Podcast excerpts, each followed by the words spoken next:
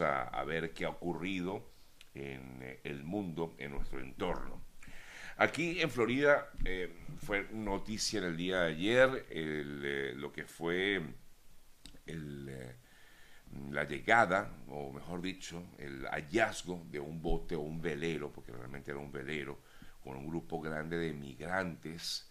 Se tenía un estimado de unos 150 migrantes que habían llegado en un velero y que encalló cerca de una muy conocida mm, isla pequeñita que está, digamos, eh, al norte de los Cayos, eh, al sur de Key, de, Key Biscayne. Esto se llama, bueno, esta isla se llama Boca Chita, es una pequeñita isla al norte de los Cayos de, de la Florida. Y pudimos ver a través de imágenes aéreas que captaron varios medios de comunicación eh, tradicionales, la televisión, pues se captó el instante en que la Guardia Costera logró eh, eh, encontrar este velero. Se cree que la mayoría de las personas que allí estaban, por no decir todas, porque todavía no hay información oficial, se cree que estas personas eh, provenían de Haití. Pero, eh, repito, esto no es información oficial, esto es lo que se estima, lo que se cree, según ha trascendido en algunos medios de comunicación, como entre ellos eh, lo publicó el diario el, perdón, el canal 10 de, de Miami, canal del Local 10 Channel. Eh, el hecho está en que, bueno, es una demostración una vez más de lo que sigue ocurriendo con la cantidad de personas que siguen llegando al país de forma irregular. Estas personas todas fueron rescatadas con bien. Ahora, no se sabe tampoco qué va a ocurrir con estas personas, si van a ser deportadas o si se les va a seguir algún tipo de proceso migratorio aquí en el país. Pero bueno, eh, insisto, esto fue Mm, se hizo noticia en el día de ayer, así como también fue noticia aquí en Miami específicamente en el eh, Brickell City Center, un muy conocido centro comercial ubicado en Brickell, hacia la zona de downtown, donde eh, se desató un incendio en un hotel ubicado en este lugar, eh, pero según la información, bueno, pues pudo haber, pudo ser eh, solventada la situación, los bomberos llegaron a tiempo, pero eh, bueno, pero no hubo, gracias a Dios, heridos ante este hecho. Desconocemos también, no se ha informado de las, de las causas perdón, que habrían originado este incendio. En relación con el tema migratorio, les comento, ayer eh, dos personas de las que habrían estado involucradas en el hallazgo, recuerdan aquel camión, el el tráiler que traía unos, una gran cantidad de migrantes, en su mayoría mexicanos. Ayer fueron acusados dos de los presuntos responsables de este hecho de haber traído a estas personas.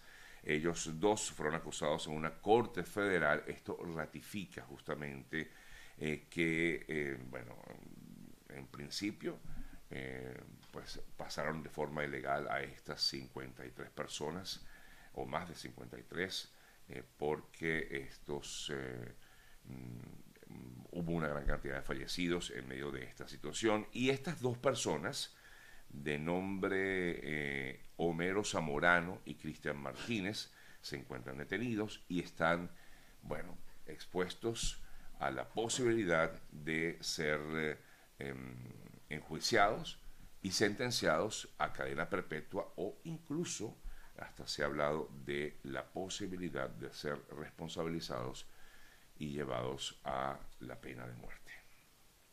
Mientras estas situaciones ocurren en Cuba, la grave crisis que sufre el país ha generado algunos cambios en el régimen eh, cubano. Ayer el gobierno anunció un paquete de medidas económicas que buscaría, según el ministro de Finanzas de la isla, conseguir captar más divisas y la flexibilización de la importación de productos al extranjero para viajeros.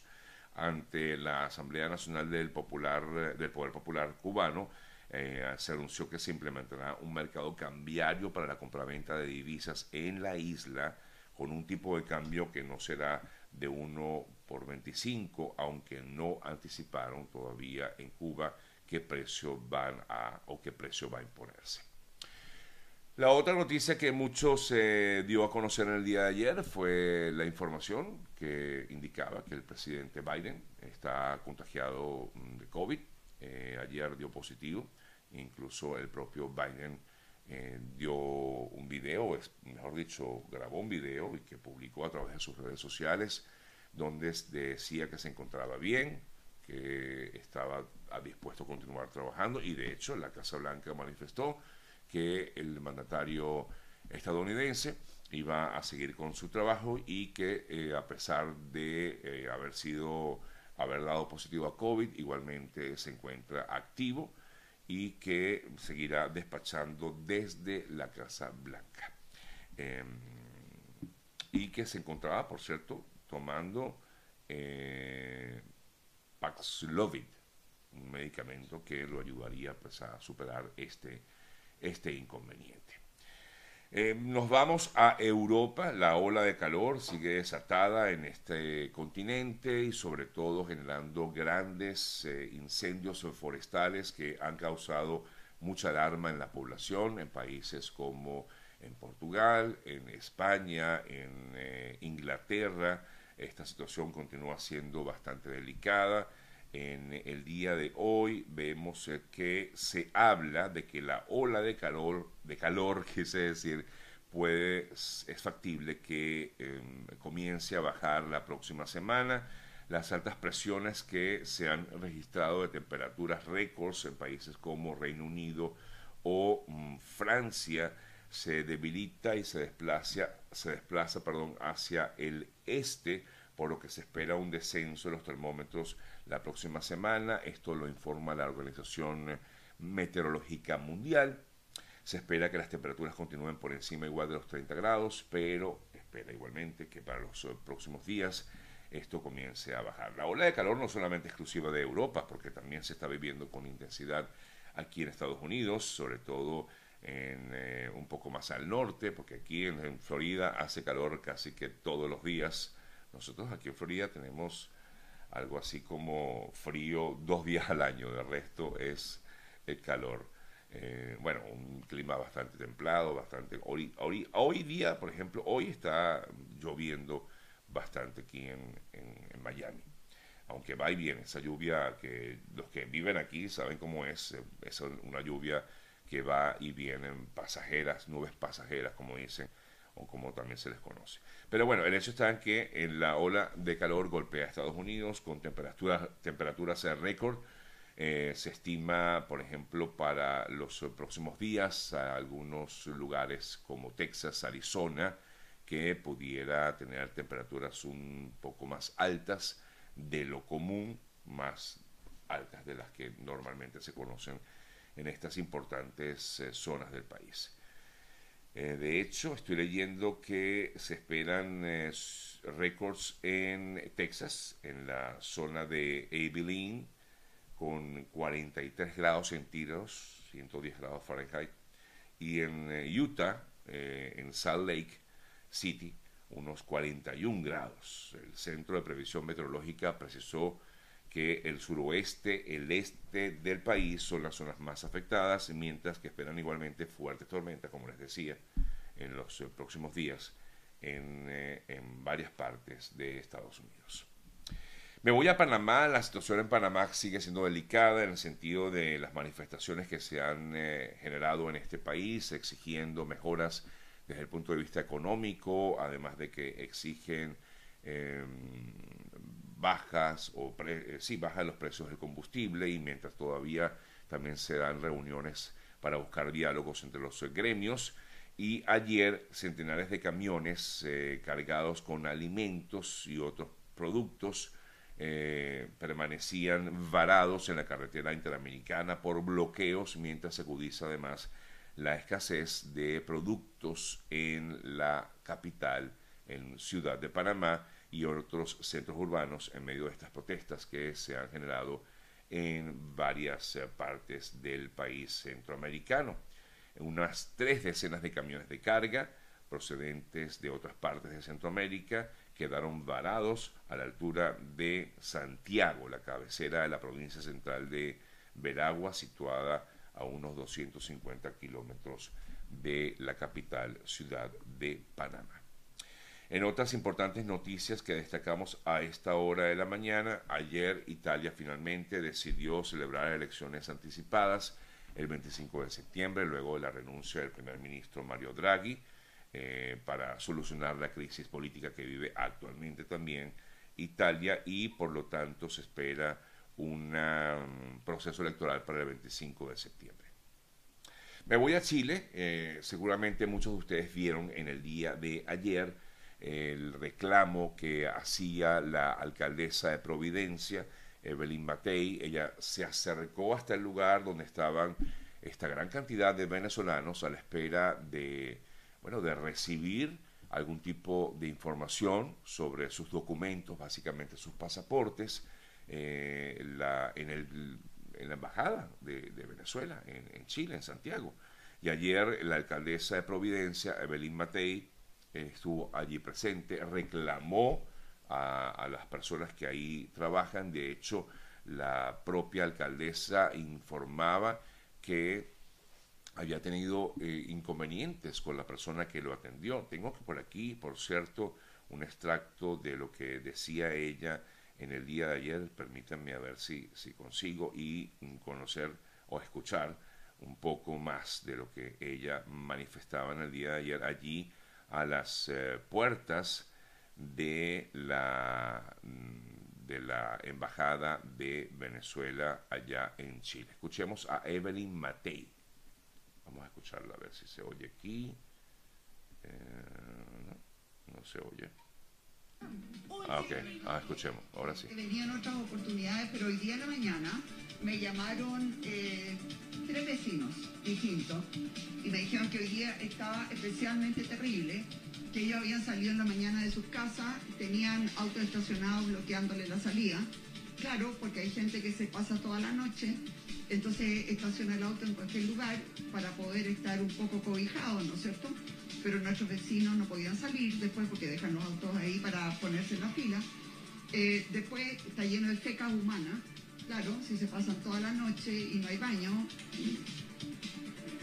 Un desorden, la calle del baño. Esto es un abuso, porque además le quiero contar que hay un funcionario ahí adentro, un chileno, me parece, eh, soberbio, maleducado, grosero, me echó a mí, me dijo que me fuera y yo estaba en la vereda, en espacio. Bueno, la, alcaldesa prácticamente vivió en carne propia lo que viven los ciudadanos que van a buscar su documento. Dice que fue muy maltratada, incluso asegura que fue un funcionario chileno que trabaja en esta embajada.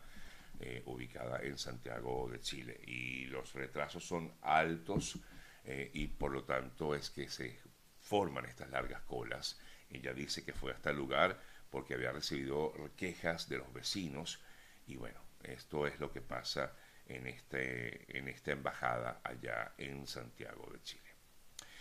Nos vamos a Colombia. Ayer el, eh, quien será el canciller de Petro, Álvaro Leiva Durán, dijo que mm, el mandatario electo va a conversar, a dialogar con todos los grupos armados ilegales para que dejen las armas, en respuesta a una carta enviada por unos 30 grupos que plantean un alto al fuego condicionado. Entre estos grupos se encuentra el conocido Clan del Golfo, la mayor banda criminal del país, que ofreció a Petro un alto al fuego condicionado para que sus miembros no vayan a la cárcel y que incluya a los presos en el exterior que tengan el compromiso honesto de esclarecer la verdad. Eso fue lo que dijeron estos grupos armados, entre ellos, como les dije, el Clan del Golfo y el mm, nuevo canciller o canciller que va a comenzar pronto a ejercer sus funciones, pues afirmaba que habrá diálogo, que efectivamente va a haber un diálogo con ellos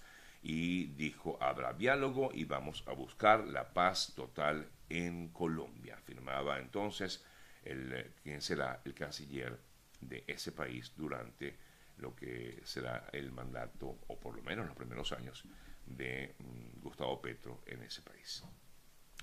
La Fiscalía de Perú anunció otra vez que abrió una cuarta investigación, cuarta investigación eh, preliminar contra el presidente Pedro Castillo, en esta ocasión por presunto delito contra la Administración de Justicia y encubrimiento personal, esto en relación a la destitución del ministro Mariano González.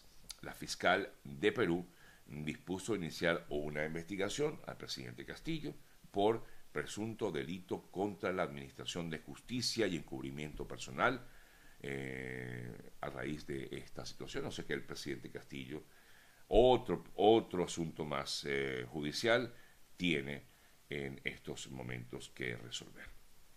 La aerolínea española Iberia va a tener un itinerario entre Madrid, Madrid perdón, y Caracas el próximo, a partir del próximo 30 de octubre, con una frecuencia de tres viajes por semana, tres vuelos semanales, martes, viernes y domingo, ya informado así por la propia línea aérea, es decir, que ya la línea Iberia tendrá entonces estos vuelos, van a retomar estos vuelos entre Madrid y Caracas. Y ayer muchas personas me escribieron, me comentaron, me preguntaban que si era cierto que Aruba o, bueno, sí, que Aruba había reabierto los vuelos entre Aruba y Venezuela.